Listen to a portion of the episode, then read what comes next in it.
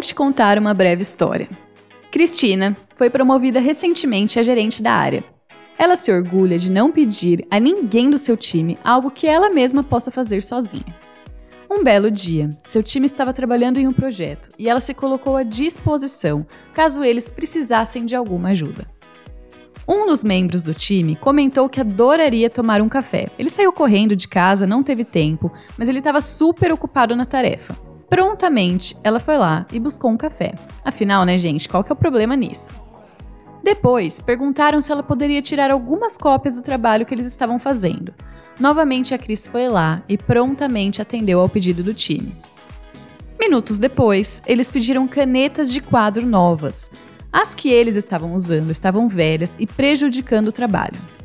Mas, como ela é super moderna e adora servir o time, ela foi lá e buscou as canetas. Tudo isso pode parecer inofensivo, mas enquanto a Cristina estava fazendo essas tarefas, provavelmente alguém, e provavelmente um homem, estava exercendo a liderança necessária para o trabalho dentro do time. Uma pesquisa realizada nos anos 80 identificou que as mulheres são ensinadas desde cedo em suas vidas que os outros são mais inteligentes e conhecem mais de um tema do que elas. Logo, conhecimento e confiança devem ser buscados externamente. Ajudar os outros é uma das formas que as mulheres competentes buscam validação externa pelo seu esforço. Muito tem se falado de liderança servidora, e eu realmente acredito que a líder precisa ter um olhar atento para as necessidades do time. Mas isso não quer dizer que você precisa levar isso ao extremo. Se você estiver ocupada buscando café, tirando cópias ou fazendo tarefas que são de responsabilidade dos seus liderados ou colegas, você não terá tempo de exercer a liderança que eles precisam de verdade. Esse é o nosso último episódio da sessão Como Você Age. Do erro 19 ao erro 42, falamos das diversas atitudes que temos e que acabam nos auto-sabotando. Para fechar essa sessão com chave de ouro, eu vou convidar três ouvintes para participar de um episódio especial de reflexão sobre os capítulos envolvidos nessa sessão, igual fizemos com a sessão Como Você Joga o Jogo. Quer participar?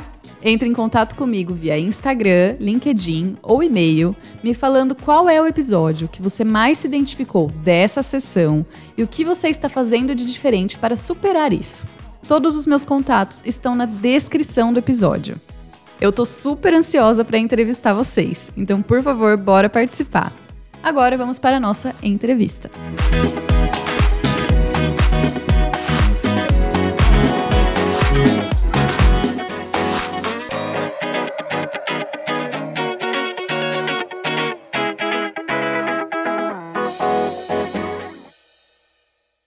No episódio 34, eu entrevistei a Daniela do Lago.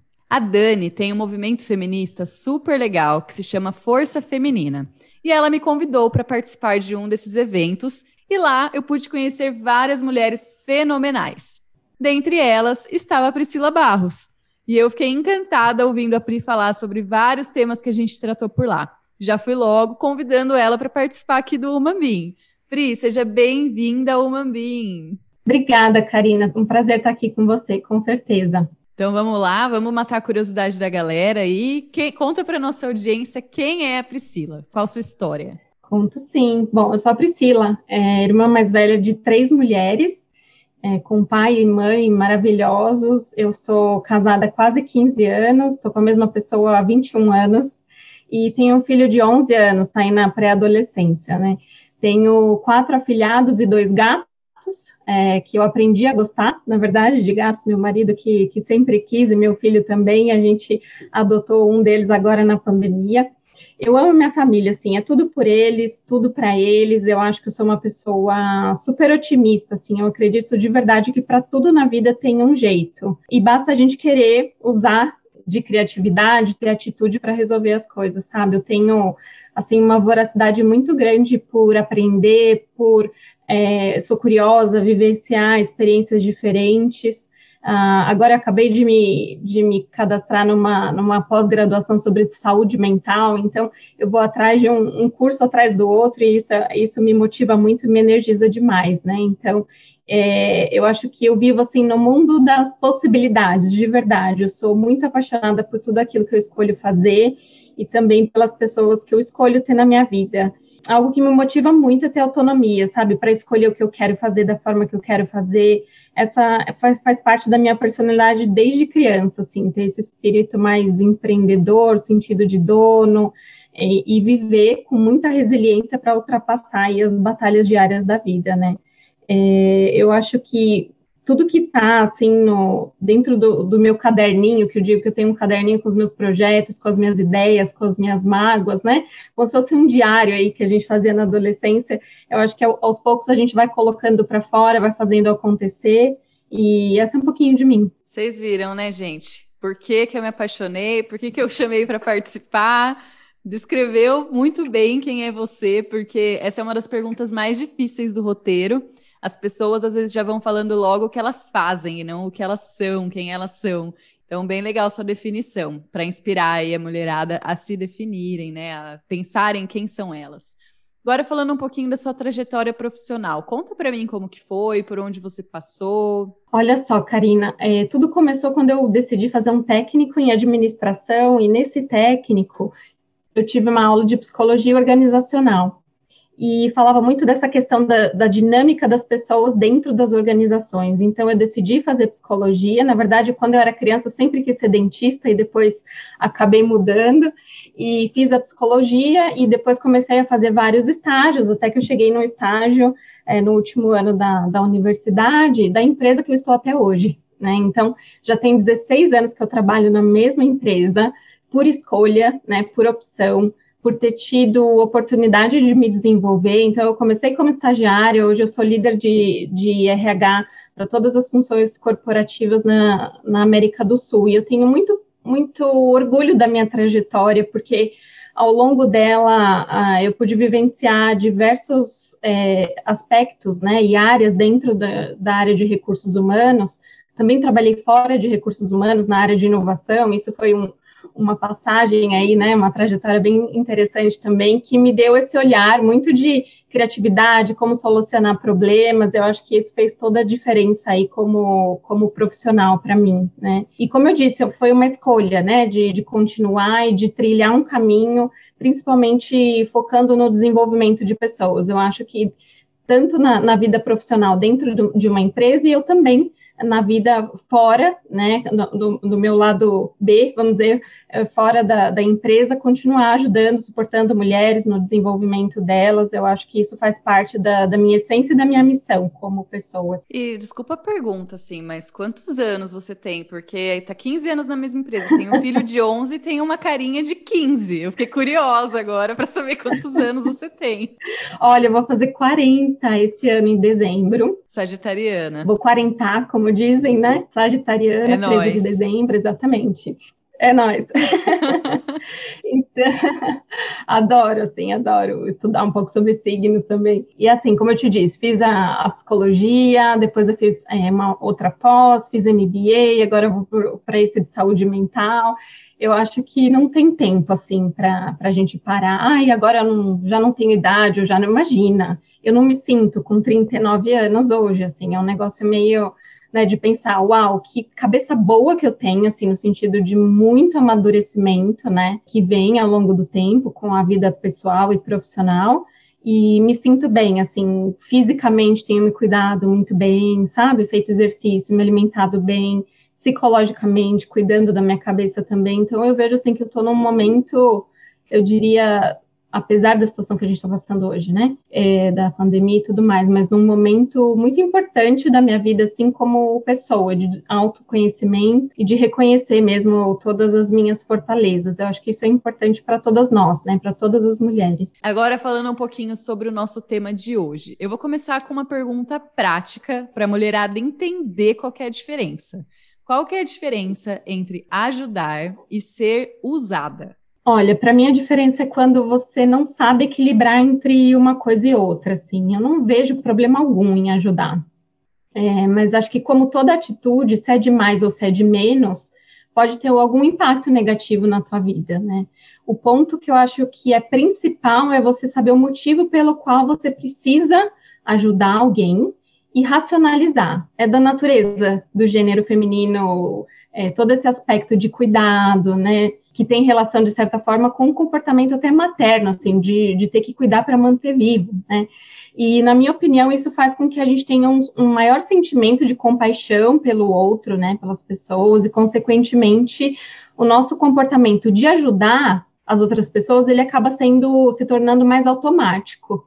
E por isso eu volto no ponto de racionalizar, assim, qual que é o impacto de fazer isso que me foi pedido? Ou que eu mesma tenho a intenção de fazer. Por exemplo, uma criança que ainda não sabe amarrar o, o cadarço do tênis sozinha, com toda certeza ela vai precisar do apoio, da instrução de alguém durante várias vezes, até que ela tenha aprendido e de forma autônoma ela vai seguir fazendo isso sozinha. É, de forma diferente, uma mãe querendo ajudar, que é essa ajuda que a gente está falando aqui, faz pelo filho mais do que deveria. Então, acaba se tornando até um processo automático, como eu disse, sem racionalizar, o impacto negativo até desse comportamento dela, né? E ajudar em excesso nesse caso, um, pode ser por querer fazer tudo pelo outro, né? Porque ainda é muito pequeno, porque não sabe, porque não é capaz, ou por não confiar na capacidade do outro e você vai fazer muito melhor e mais rápido do que a outra pessoa. E uma terceira opção seria não ter paciência de ensinar. Está sempre na correria, tarefada demais para ensinar o outro. Nesse caso, você mesmo amarrar o, o, o, tênis lá da criança é o caminho mais fácil do que é, você ensinar. E aí você bota a mão na massa fala, deixa que eu faço isso. E o que, que acontece? Esse comportamento ele vai se tornando, né, na minha visão, algo aprendido, algo que vai se tornando enraizado dentro de você essa coisa de deixa que eu faço no automático. E aí você acaba levando para todos os aspectos da tua vida. Bom, um exemplo que eu usei foi de amarrar o, o, sapato, né, o calçado de uma criança, mas você pode relacionar, por exemplo, com algum projeto na tua vida profissional, onde esse deixa que eu faço tem uma consequência. Né? As pessoas te buscam porque sabem que vai fazer, que você vai dar conta, que você vai fazer acontecer. E quando você percebe, já está com o sentimento de que os outros estão abusando de você, porque você está fazendo muito mais do que deveria, né? E, e talvez as pessoas realmente estejam abusando, né? Mas foi com toda certeza é, porque você deixou que isso acontecesse. Foi você que abriu a porta e disse: pode entrar, né? E agora você não sabe como pedir para a pessoa sair, para ela deixar de te pedir que você, enfim, lidere, que você prepare, que você apresente, que você faça várias coisas e são tantos pratinhos depois no final que você nem sabe mais é, o que fazer, como priorizar e principalmente como dizer não. E eu acho que a diferença também do ser usada é quando fica um sentimento ruim, assim, de arrependimento, porque você vai acabar percebendo no final. E isso vai acontecer realmente se você não entender a situação como um todo. Então, por isso que precisa racionalizar aquilo que eu falei lá no começo, né? Que é questionar. O fato também de, na minha visão, de te pedirem ajuda não significa é, que automaticamente você está sendo usado, né? No ambiente corporativo, o trabalho em time, ele é crucial para que a gente consiga fazer com que os resultados aconteçam para uma empresa, né? Mas o comportamento, aqui a gente está falando das mulheres, mas das pessoas de forma geral, não amadurecido profissionalmente, é, sair fazendo porque você nem sabe o que, né? E sair fazendo só porque você sabe que é a expectativa do outro e porque você sabe que ninguém espera que você vai dizer não. Então, esse é o, a diferença e o cuidado que eu acho que a gente tem que ter é, entre ajudar e, e, ser abusada, né? Nesse sentido da, da ajuda. E parece assim que você já algumas vezes caiu nessa armadilha de ajudar além do necessário e talvez se sentir usada. Isso já aconteceu com você? É difícil a gente dizer que não. É, eu, eu, eu, sei que, assim, de algum tempo para cá, não sei te precisar exatamente, mas eu tomo muito cuidado com isso, porque eu sou uma pessoa muito proativa, no sentido de querer estar tá sempre antenada com tudo, saber o que está acontecendo, e desde exemplo de colégio, então, assim, o, trabalho em, em, grupo, né, ai, deixa que eu faço, porque eu tinha que garantir que o trabalho ia sair, então, porque eu quero que fique bom, né, é, por outro lado, teve um aspecto que eu acho que é, é, é mais pessoal, mas eu acho que é legal falar, ser a irmã mais velha de duas irmãs, automaticamente gera essa questão de você ter que ajudar em algum, alguns momentos, né? Porque enfim, seus pais estão atarefados e você tem ali, é, e por fim até acaba sentindo uma obrigação de, de ajudar, mas eu acho que meus pais sempre cuidaram disso e nunca transferiram a responsabilidade para mim, né? Então, eu me lembro e a gente se recorda nas conversas que eu tinha o meu tempo separado, inclusive com eles, o meu espaço separado, né? É, para fazer o que eu gostava, e até na adolescência eu ganhei um quarto separado, porque elas eram ainda mais novas, eu fui crescendo, me tornando adolescente, inclusive mudei de quarto, até para ter essa, essa questão da individualidade, né? Agora, é verdade que, como eu disse, eu gosto de me envolver em tudo, novos projetos, ganhar conhecimento, enfim, até para me provar, né? Será que vai sair bem se eu fizer isso aqui? Nunca fiz antes, mas vamos lá, quero fazer. Eu não tenho muito medo, assim, do novo, eu não preciso, ah, isso eu nunca fiz, né? Essa experiência eu não tenho. Eu, eu tenho mais a tendência de dizer que sim, né? Uh, mas eu cuido da minha agenda. Esse foi um, um, feedback assim que eu recebi alguns anos atrás, de assim, Priscila, você precisa cuidar da tua agenda, porque a quantidade de projetos que você quer estar envolvida e tudo que está acontecendo, no final alguma coisa pode cair. Você vai deixar de entregar alguma coisa, né? E foi um feedback muito legal, assim, nesse sentido de calma. Você pode fazer muitas coisas, mas não precisa ficar dessa forma overwhelming. E, e foi o que eu fiz. Eu comecei a cuidar da minha agenda, cuido estruturado, né? Eu sei é, bem escolher até onde ir. Hoje eu não saio fazendo por fazer, tem sempre uma, uma racionalização, um motivo. Por que, que eu quero fazer isso? Por que, que eu acho importante fazer isso? E tem uma frase que eu carrego comigo também há algum tempo, que surgiu num, num insight, eu faço terapia há muito tempo, é, porque eu acho que todo mundo tem que fazer, tem que se cuidar.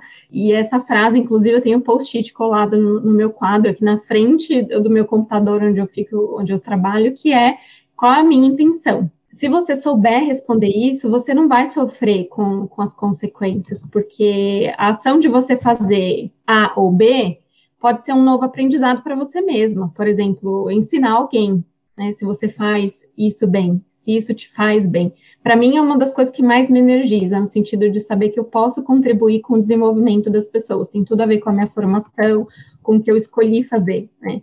Mas é diferente de você ajudar é, demais, né? Então, essa parte de desenvolver, desenvolver as pessoas eu faço o tempo todo, assim, é uma uma das coisas que eu mais gosto de, de fazer, assim, tem muita satisfação. E como eu falei da agenda, né? E, e, existe esse limite, e a gente, se perceber se está sendo usada, com toda certeza, chamar a pessoa para conversar. Eu acho que a gente tem que ter essa assertividade é, de ter uma boa conversa, esclarecer o que está acontecendo, qual o sentido disso que está acontecendo, por que, que precisa ser eu, né? Eu não gosto muito de conformismo. Ah, tudo bem, eu sei que a pessoa está fazendo isso comigo e eu vou deixar passar eu acho que a gente não deve sofrer pelos demais, assim, sem ao menos tentar esclarecer, né? Tudo tem um, um limite. Agora sim, grandes organizações, a gente vê muito assim, eu estou tentando ali ajudar a pessoa, né? Pô, fazer uma política da boa vizinhança, vou ajudar, mesmo sabendo que não é minha responsabilidade, quero fazer uma política ali. E aí, de repente, a responsabilidade vira minha. E aí eu começo a ser fupada começo a receber follow-up de uma atividade que nem era minha. Isso quase nunca acontece, viu, gente? Em organizações grandes, eu imagino que em organizações pequenas, assim. É, já aconteceu de você estar tá ajudando a pessoa, de repente a responsabilidade vira sua, e aí você começa a ser escalada por isso? Como que você saiu dessa situação, se já aconteceu? Olha, já. E algumas vezes, assim, até automaticamente, de eu mesma levantar a mão e falar, ah, não, deixa que eu faço. E depois eu pensar, é, por quê? Então, por isso que eu falei antes da questão da racionalização, porque é muito importante, né? A gente ai, não ficar empolgada com o projeto e ir levantando a mão por, a qualquer custo. Então, eu acho o ponto de assumir responsabilidade para mim é algo muito forte, assim, se eu estiver mesmo envolvida na, na situação. Eu percebo que quando as pessoas vêm a mim, normalmente, é, é realmente para pedir ajuda para remover algum roadblock, para ter uma ideia, para ajudar a modificar algum comportamento que tenha, que esteja sendo alguma barreira. É, e com todos esses meus anos, eu, acho, eu sou muito grata, de verdade, assim, por ter encontrado tanta gente bacana na minha carreira, assim, e que me fizeram crescer. Entretanto, eu, ve, eu tenho percebido uma mudança muito grande, que, assim, alguns comportamentos, eles não são mais tolerados, sabe, assim, é, mesmo nas grandes organizações. Eu, eu percebo que as empresas estão cada vez mais enxutas, e que a gente não tem mais espaço para essas pessoas com comportamento inadequado, por exemplo, essas que ficam jogando responsabilidade para o outro e tudo mais. Mas eu sou uma pessoa muito aberta, assim, de esclarecer muitas coisas. Eu acho que isso que é importante, né? Então, olha aqui, eu estou recebendo esse follow-up, é, mas vamos lá, vamos junto comigo na reunião, vamos esclarecer juntos, porque eu não vou tomar responsabilidade, principalmente se for um assunto é, mais complexo, fora, né, totalmente fora do meu conhecimento, enfim. E eu acho que a verdade ela aparece em algum momento, assim, como eu disse, cada vez, né, é, a gente tem esses comportamentos inadequados, mas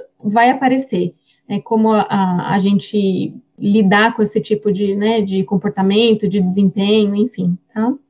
Agora, com meu time também já assumi muito assim a, a, responsabilidade. Eu acho que tem uma diferença quando você é líder de um time é, e o, o, teu time acaba cometendo alguma falha. Obviamente você vai tratar aquilo né, com a pessoa, é, mas você como líder você não vai apontar ah, foi tal pessoa do meu time eu, eu, vejo assim a responsabilidade de uma pessoa que tem que, que, exerce liderança é exatamente assumir os erros junto com o time. Né? Alguém falhou, a gente falhou junto. E o líder nessa hora tem que mostrar a, a tua vulnerabilidade, né? Realmente assumir junto do time e bola para frente. Né? Acho que nos eventos de conquista a gente comemora e se algo também não foi bem, a gente tem que tentar traçar um plano aí e evitar para os próximos os, que os próximos erros aconteçam, né? Aí agora falando ainda dessa questão, né, da gente fazer ali uma política da boa vizinhança, uma coisa que acontece muito é quando a gente recebe uma demanda do chefe. E aí você não sabe como reagir, você já está ali com uma carga super alta e as, você percebe às vezes que é além do seu escopo de trabalho. Como que eu reajo dessa forma saindo aí sem também gerar um climão com o chefe. é verdade. Para mim, sabe que é um ponto bastante interessante esse, né? Na verdade, eu adoro quando meu líder me pede alguma coisa assim para fazer algo diferente, mesmo que não tenha relação com a minha função atual. É, porque eu tento enxergar muito o lado positivo no sentido de ter oportunidade de me desenvolver, seja numa estratégia de algo importante, né? É, e não me importa mesmo nada se tem a ver ou não com o meu escopo. Agora sim, eu já tive líderes no passado com expectativas irreais. Aí é diferente, né? É, tem, a gente tem que negociar a nossa capacidade de, de, de conversar a respeito disso, ela tem que existir, né? Porque para eles, para os nossos líderes, sempre é, que eles pedem algo, e não é só para a gente, é para todo mundo, vai ser uma prioridade, é algo importante, é algo relevante, dessa forma a gente espera que seja, né? E se você não consegue é, atender essa tal demanda, você tem algumas opções, né? Normalmente é o que eu faço. Então, negociar a prioridade de outros projetos, outras coisas que você esteja fazendo, e claramente ter uma conversa a respeito disso, é, assumir esse outro projeto, mas avisar ao teu líder que você vai precisar de ajuda de outras pessoas e falar, olha, eu vou envolver tal pessoa porque tem habilidade X, mas que você sabe que você está passando ali a mensagem para ele de que ele pode contar contigo, né? E o, o terceiro é dizer não, assim, é, explicando os motivos, né? Não é, obviamente, é, com a tua emoção, mas é com objetivos reais e concretos e mostrar para ele com dados, enfim, por que, que você não consegue fazer aquilo naquele momento, né? E ter essa conversa aberta sem medo do julgamento. Eu acho que muitas vezes o fato da gente ter dificuldade de falar não é muito, tem muita relação com o que, ah, o que, que a outra pessoa vai pensar, como é que ele vai me dar o feedback na avaliação do final do ano, né? Então, eu recomendo, assim, para as pessoas que têm muita dificuldade, procurar realmente alguma técnica de negociação, dar uma estudada aí mas simplesmente dizer não sem ajudar teu líder não é a solução, né? Eu acho que assim, ele está contando com você, a empresa está contando com você, e de uma forma profissional e madura, a gente tem que saber negociar isso, né? Super legal. A gente tem, inclusive, também um episódio, ah, eu não lembro qual é o número, se é o 8, que é sobre falar não, aprender a falar não com a Fabi. E a gente fala sobre isso, de negociar, de ter maturidade, de também falar um pouquinho que você está prezando pela qualidade dos projetos que você já tem, porque se você pegar muita coisa, você não vai conseguir. Então, acho que essa parte da negociação demonstra muita maturidade que você tem ali, né, os seus projetos na mão e você sabe até quanto que você pode aguentar ou não. Também acho super relevante ajudar o chefe, eu também adoro, pego vários temas, a gente é bem parecida nesse sentido, pego vários temas, vou pegando. Outra coisa que você falou que eu comecei a fazer cada vez mais é a minha agenda. Então eu também olho e falo assim, olha, nessa semana não posso te ajudar, a gente pode conversar sobre isso na semana que vem, porque essa semana não dá mais, não cabe. Acho que é bem legal esse ponto que você trouxe, Pri. É, a gente falou um pouquinho sobre esse ponto de, da necessidade da gente, da dificuldade da gente falar não. E esse ponto ele tem muito a ver com a nossa necessidade de ser querida. Quais dicas você dá nesse sentido? Você já falou um pouquinho, mas eu queria entender um pouquinho mais. É você ainda que tem a parte da psicologia aí. Como que eu faço para quebrar um pouco essa barreira de querer ser querida pelos outros, de ser a boa garota? Claro, olha só, eu acho que ajudar os outros em excesso é sim, de certa forma, a gente está procurando uma validação externa, sabe? E, por exemplo, eu quero muito, todos nós queremos, que as pessoas me descrevam como uma boa pessoa, uma boa mãe, uma boa filha, uma boa esposa, uma ótima profissional, né? Que excede todos os os objetivos, mas a gente tem que se ajudar primeiro, antes dos outros. É, se cuidar, saber seus limites, suas crenças, e também, obviamente, saber suas virtudes, né? E aquilo que te impulsiona a cada dia ser melhor é crucial para você viver bem. O fato de dizer não não significa que você tem que ser rude e desrespeitosa, não é a mesma coisa, né?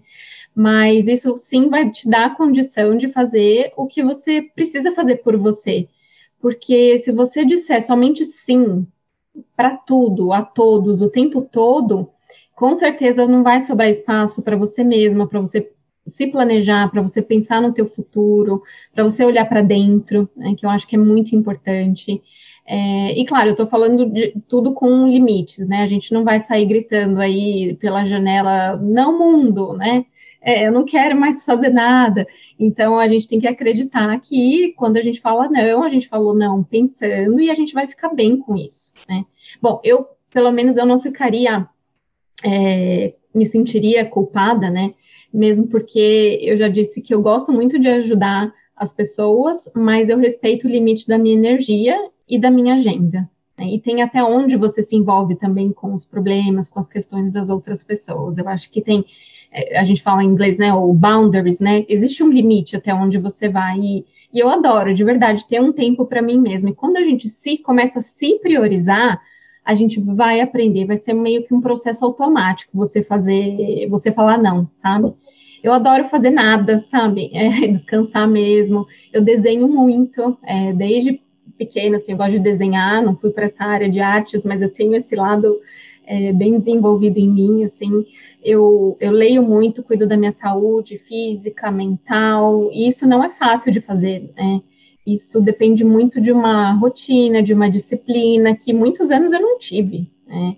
É, principalmente com quando a gente tem as mudanças muito bruscas na nossa vida, né? Quando você casa, quando você tem filho, quando você é promovida e tem um time para cuidar. Então, são diversas situações da vida que você vai passando e você vai deixando outras coisas de lado, mas você tem que saber equilibrar, né?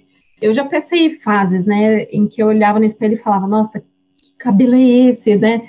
É, que estresse, e, e, e aquilo vai virando uma bola de neve, chega num nível de irritabilidade que nem a gente se aguenta. Então, o que, que você tem que fazer? Parar, pensar, dar um passo para trás, falar o que, que eu estou fazendo, não, o que, que eu estou deixando de fazer Estou falando sim para tudo, para todos, e para mim não, não existe esse tempo, né? Mas o problema que eu acho principal do não saber falar não, eu entendo que está no balanço entre aquilo que eu quero, que é você ter os seus próprios objetivos, as suas próprias inclinações, as suas próprias intenções, né? Versus eu vou fazer aquilo porque eu quero que alguém goste de mim.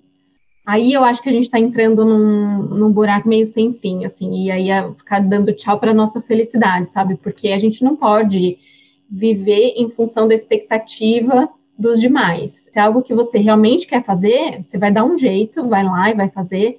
Mas se a pergunta que te vem é, eu devo mesmo fazer isso? É porque você já está ponderando, e a resposta é provavelmente não. Quando você já está ponderando, hum, alguma coisa tem ali, né? E falar, conversar com a maior transparência do mundo, assim, com as pessoas envolvidas. E também não pode falar que vai fazer e depois não fazer. Eu acho que esse é um, é um erro que a gente tem que evitar bastante. E também algo importante, não sentir culpa por dizer não. É, o sentimento de culpa, ele faz, ele nos limita é, em várias coisas na nossa vida, e uma delas é dizer não, né? E esse sentimento, ele norteia muitas mulheres, né? O sentimento de culpa, e, e a gente não quer sentir culpa. Então, tem que aprender a dizer não. Apesar de ser difícil, mas tem que aprender. Aí agora eu queria trazer um pouquinho da questão dos estereótipos. Muitas vezes, quando a gente está numa reunião, já é meio que um estereótipo, um viés que a mulher ela vai fazer a ata, organizar a sala, pedir o coffee break, vai cuidar ali da organização, né? Você já passou por uma situação dessas? Já aconteceu com você que você falou, tipo, meu, não, não vou fazer não, se vira aí, filho. se eu falar que não, tô mentindo, né, cara? Porque eu acho que todas nós já passamos por uma situação dessas em, em algum momento da, da, nossa vida, né? E isso acontece o tempo todo, assim, imagino que com todas as mulheres, em algum momento, seja no trabalho ou outros ambientes, né? Uma vez meu marido e eu fomos comprar uma geladeira e o vendedor falou: Ah, tá buscando uma geladeira para você? Olhando assim para mim. Eu respondi: Não, para nós, para o meu marido e para mim. E ele riu, o vendedor. Eu comprei a geladeira naquela loja? Obviamente não. e eu nunca mais comprei nada lá, para falar a verdade. Então, o impacto de tratar uma mulher como não se deve, ele é tão grande, né? De que, assim, quem ainda não se deu conta disso está perdendo cliente, está perdendo seguidora, está perdendo consumidor de forma geral, está perdendo um, um empregado, uma, uma, empregada, né? Uma funcionária engajada e feliz. É, então, não tem jeito, assim, a mulher não pode, sabe? A gente não pode pensar que isso é normal. Tudo bem é, eu fazer o cartaz, né, da dinâmica que a gente está fazendo aqui, porque a, a minha letra é a mais bonita. A gente não pode aceitar que alguém fale que a sala de reunião está florida, a gente não pode, porque a gente está lá, a gente não pode aceitar que as pessoas decidam o, o teu caminho, por exemplo, quando você retorna da licença maternidade, fica chateada porque não queria aquela função. A gente tem que ser vocal. Por mais simples que seja a situação, como você falou, né? Ah, organizar a sala, pedir coffee break, é não, vem cá, gente, vem aqui comigo, é todo mundo fazendo junto, né? Então, a gente tem que se colocar, né? A gente tem que ter essa questão, e que eu acho que tem muito a ver também com a questão da autoestima, é, se a gente aprofundar um pouquinho e falar de autoestima, é, a gente vai falar disso, de, é, se colocar realmente numa posição de que, olha, estamos todos juntos aqui, né? Se nivelar nesse sentido de que é, todo mundo tem que, tem que se ajudar, né? A gente não pode aceitar, assim, por exemplo, quando a gente se posiciona com firmeza, né? Eu estou falando até de outros aspectos, não só aqueles que você comentou, a gente se posiciona, por exemplo, com mais firmeza numa, numa reunião ou, ou dizendo não para um projeto, alguma coisa, e existir um julgamento por trás de que a gente está tá tentando se portar como um homem, sabe? Não, mas você alterou o seu tom de voz, enfim. Não, ela não tá, gente. É, ela não precisa ser florzinha o tempo todo e também não precisa bater na mesa, né? Então a gente precisa encontrar esse equilíbrio, agir com assertividade, o que exige de nós que a gente seja realmente verdadeira, autêntica e that's it, para mim, assim, eu acho que esse assunto mexeu tanto comigo, assim, ao longo do, do, do tempo, não só na minha vida profissional, mas de, na minha específico, mas de ver das minhas amigas também, né, do meu networking, toda essa parte, né, da, da questão da mulher e que a gente vem lutando para ocupar todos esses espaços, que eu venho trabalhando muito com as, com as mulheres a respeito disso, né, fora também do ambiente de trabalho, e quero expandir também cada vez mais, assim, eu acho que isso tem me feito bem como pessoa, ajudar, já que a gente está falando de ajuda, ajudar outras pessoas a se desenvolverem, outras mulheres a aceitarem quem são, enfim, é a questão da, da sororidade, né, é, de viver assim um ambiente entre as mulheres também, onde uma se apoia a outra. Acho que isso também é crucial. Bom, falamos muito aqui desse tema de ajudar, de encontrar limites, de realmente assim não deixar de ajudar, mas ter os limites aí para ajuda. Agora eu queria passar para as nossas perguntas aqui de praxe do canal, que eu faço para todo mundo. Queria saber aí de você Você falou que leu o livro, fez o teste. Estou curiosa para saber qual erro, como mulher, você mais cometeu ao longo da sua carreira. Falar que eu não cometi nenhum, nenhum erro é mentira, não faria isso jamais.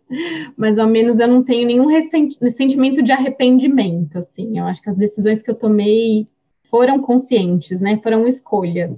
Mas aí, de, de forma geral, eu acho que passei muito tempo é, provando a mim mesma, assim, dia a dia, mais e mais sobre a minha capacidade de realização, de ir além, uma competição comigo mesma, assim, nesse sentido. E não estava tudo bem cometer um erro, não estava tudo bem não entregar alguma coisa perfeita, é, uma autocobrança muito forte, assim, nesse sentido. E esse foi um processo de tempos, eu diria, de amadurecimento, de autoconhecimento, ao ponto hoje de poder ajudar outras pessoas a reconhecer isso, porque o sentimento de, de falha, de perfeccionismo, né? Você precisar se libertar desse perfeccionismo é muito importante, né? A gente isso pode não trazer nenhuma consequência, vamos dizer assim, negativa para você profissionalmente, pelo contrário, né? Porque você está procurando fazer é, tudo da melhor forma possível, mas como pessoa, isso sim pode te trazer uma consequência, né? Então, é, te trazer para a atenção plena, né? Como você diz, da, de prestar atenção, a gente precisa, né? Para cuidar e não passar do limite.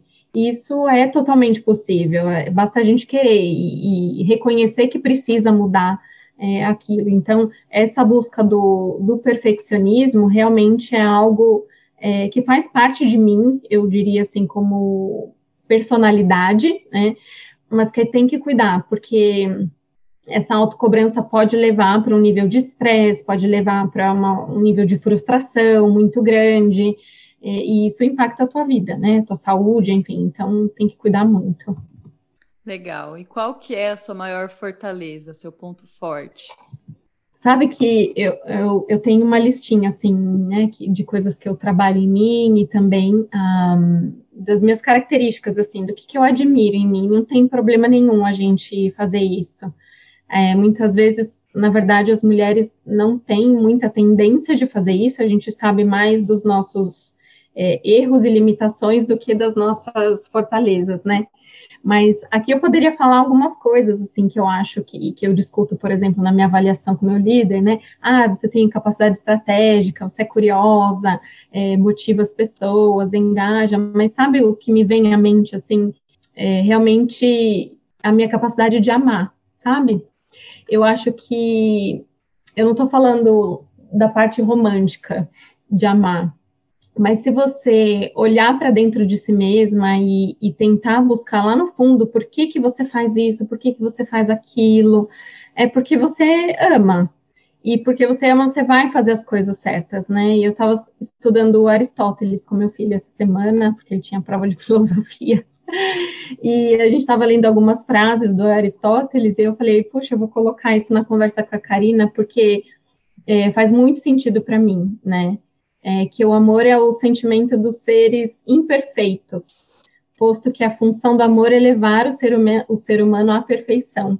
Então, juntando essa minha característica do perfeccionismo que eu quero, né, tenho trabalhado muito nela para tirar, é, ao mesmo tempo, quando você faz com amor, aquilo pode sair melhor, né, e aí você vai sofrer menos. Então, é sobre isso, assim, é sobre é, se conhecer, não esperar que o, o teu líder que fale é, na tua avaliação de desempenho, quais são as suas características, os seus aspectos positivos. É você mesma, você tem que saber de você mesma, né?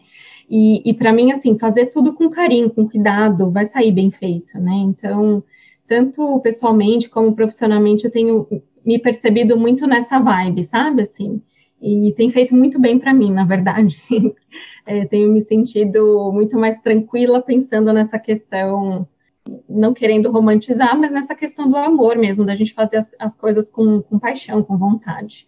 Você tem mais alguma dica sobre esse ou qualquer outro tema? Alguma indicação de livro, filme, alguma coisa que você queira falar para os nossos ouvintes? Eu tenho, eu queria indicar uma série, na verdade. É, para quem não, não assistiu ainda, ou quem quiser assistir de novo com outro olhar, né? Firefly Lane, eu não sei em português, mas é uma série curta que tem na Netflix, é baseada num, num, livro, inclusive é com a Catherine Hill. Ela tá maravilhosa na série. para mim, marcou demais, assim, porque fala de uma amizade verdadeira entre duas mulheres. Não sei se você assistiu, Cá. Mas, Não, vou é, maratonar essa... esse fim de semana Não? já. Ai, aproveita. Então, assim, e uma amizade é muito verdadeira, no sentido de ter muitas imperfeições, né? É, mas com uma mensagem assim incrível sobre a lealdade entre as mulheres, assim, para realmente passar situações de vida pessoais, profissionais, elas se apoiando, se ajudando. Então, não vou dar muito spoiler, tá? É, e aí, inclusive, tem trechos sobre ajudar demais. Aí você vai lembrar da, da nossa conversa quando você assistir. E sobre o que a gente falou aqui hoje, enfim, as consequências disso, vale muito.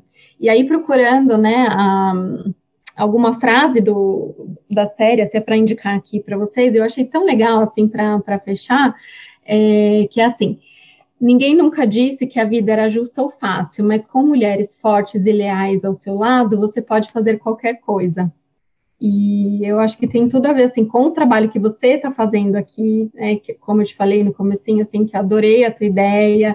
Acho que é com, com essa questão né, da gente se apoiar, de ter essa coisa da, da sororidade, da gente parar de criticar umas às outras e realmente viver com mais amor, né? Já que a gente falou de amor aqui, vou usar de novo.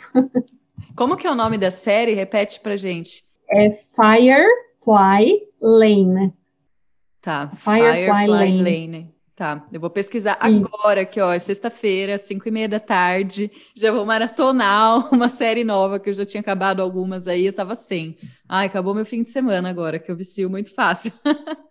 Ai, legal, Pri. Muito obrigada pela sua participação. Foi um prazer te conhecer. Me identifiquei muito com muitos pontos que você trouxe aqui. Obrigada por ter dividido, por ter aberto tanto da sua vida. Conte comigo com o que você precisar aí no futuro, quiser conversar. Tem vários pontos aí, esse tema da, da autocobrança, eu me cobro demais também, então acho que a gente poderia trocar um pouco. Brigadão, viu? É um prazer ter você aqui com a gente no Mambim. Eu que agradeço demais, Karina. Muita gratidão mesmo pelo trabalho que você está fazendo e impacto que eu tenho certeza. É, vamos divulgar muito, gente o trabalho da Karina, porque é excelente, espetacular. Obrigada.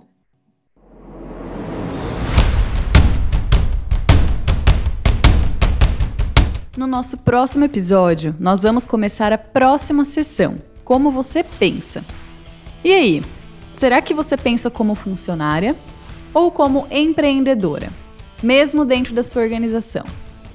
Quer ajudar o Mambim a crescer? Não esqueça de clicar no botão seguir e indicar o Mambim para aquela profissional que você quer ver tanto crescer. Todos os meus contatos, e-mail, Instagram, LinkedIn estão na descrição do episódio. Te vejo na próxima terça. Até mais!